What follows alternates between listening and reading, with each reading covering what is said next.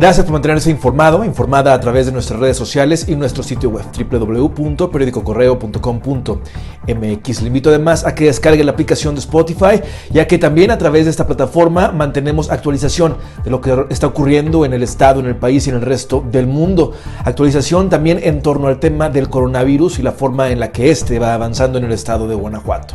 También si usted tiene dudas respecto a estas cifras a lo largo del día, puede consultar el sitio web que la Secretaría de Salud pone a nuestra disposición. Coronavirus.guanajuato.gov.mx es la página para que usted la consulte a cualquier hora del día. Arrancamos con información esta tercera de Correo al Punto. La alcaldesa de Salamanca, Beatriz Hernández, confirmó la cuarta víctima por COVID-19 en el municipio. Con este caso suman seis defunciones en el estado. Además, autoridades estatales han informado que la cifra de infectados ha aumentado a 103. El nuevo paciente reportado corresponde a un caso de transmisión comunitaria en Moroleón.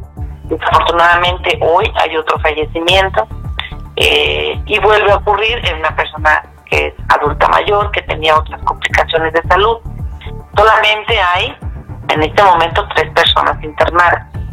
Tengo información que es posible que entre hoy y mañana a dos de ellos los den de alta. Eso significa que son personas que se han recuperado, que entrarán en la estadística de las personas recuperadas. Y pues solamente quedará una persona que eh, sus síntomas no son graves, lo cual significa que se recuperará. En San Francisco del Rincón, esta mañana, una mujer fue asesinada a balazos en la calle Aceves Barajas de la colonia Santiaguito, en el centro histórico. Vecinos señalaron que la víctima estaba sentada afuera de un local de ropa ubicado casi en la esquina del Boulevard José Ortiz de Domínguez, cuando dos sujetos se aproximaron y le dispararon. Trascendió que la mujer se llamaba Adriana, tenía 47 años de edad y provenía de la colonia Infonavit del Valle. En Irapuato, la Secretaría de Seguridad Ciudadana colocó filtros de acceso en la zona centro, lo que ha provocado molestia e inconformidad entre la ciudadanía. La avenida Guerrero cuenta con tres filtros, uno en el Boulevard Torreslanda, otro en la calle Terán y el último en la avenida Revolución. Niños y familias completas tienen prohibido el acceso al primer cuadro de la ciudad, por lo que se les pide que regresen a sus hogares.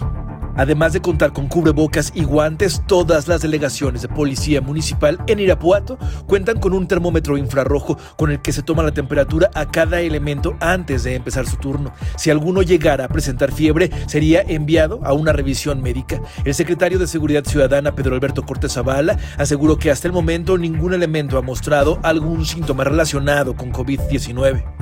En China se aprobó el comienzo de ensayos clínicos en humanos para dos vacunas experimentales que buscan prevenir nuevos contagios por COVID-19. El Instituto de Virología de Wuhan ha recibido el permiso para iniciar los análisis de la primera vacuna y trabajará en conjunto con la compañía farmacéutica Sinopharm, mientras que la firma que desarrollará las pruebas de la segunda vacuna serán Sinovac Research and Development. Las pruebas se aplicarán a 1.396 voluntarios, todos originarios de la provincia de Henan. Hasta aquí la información por el momento. Le invito a que permanezca atento, atenta a nuestro sitio web y también a nuestras redes sociales. Es muy fácil encontrarnos. Búscanos como periódico correo. Dale like, comenta y comparte. Hasta la próxima.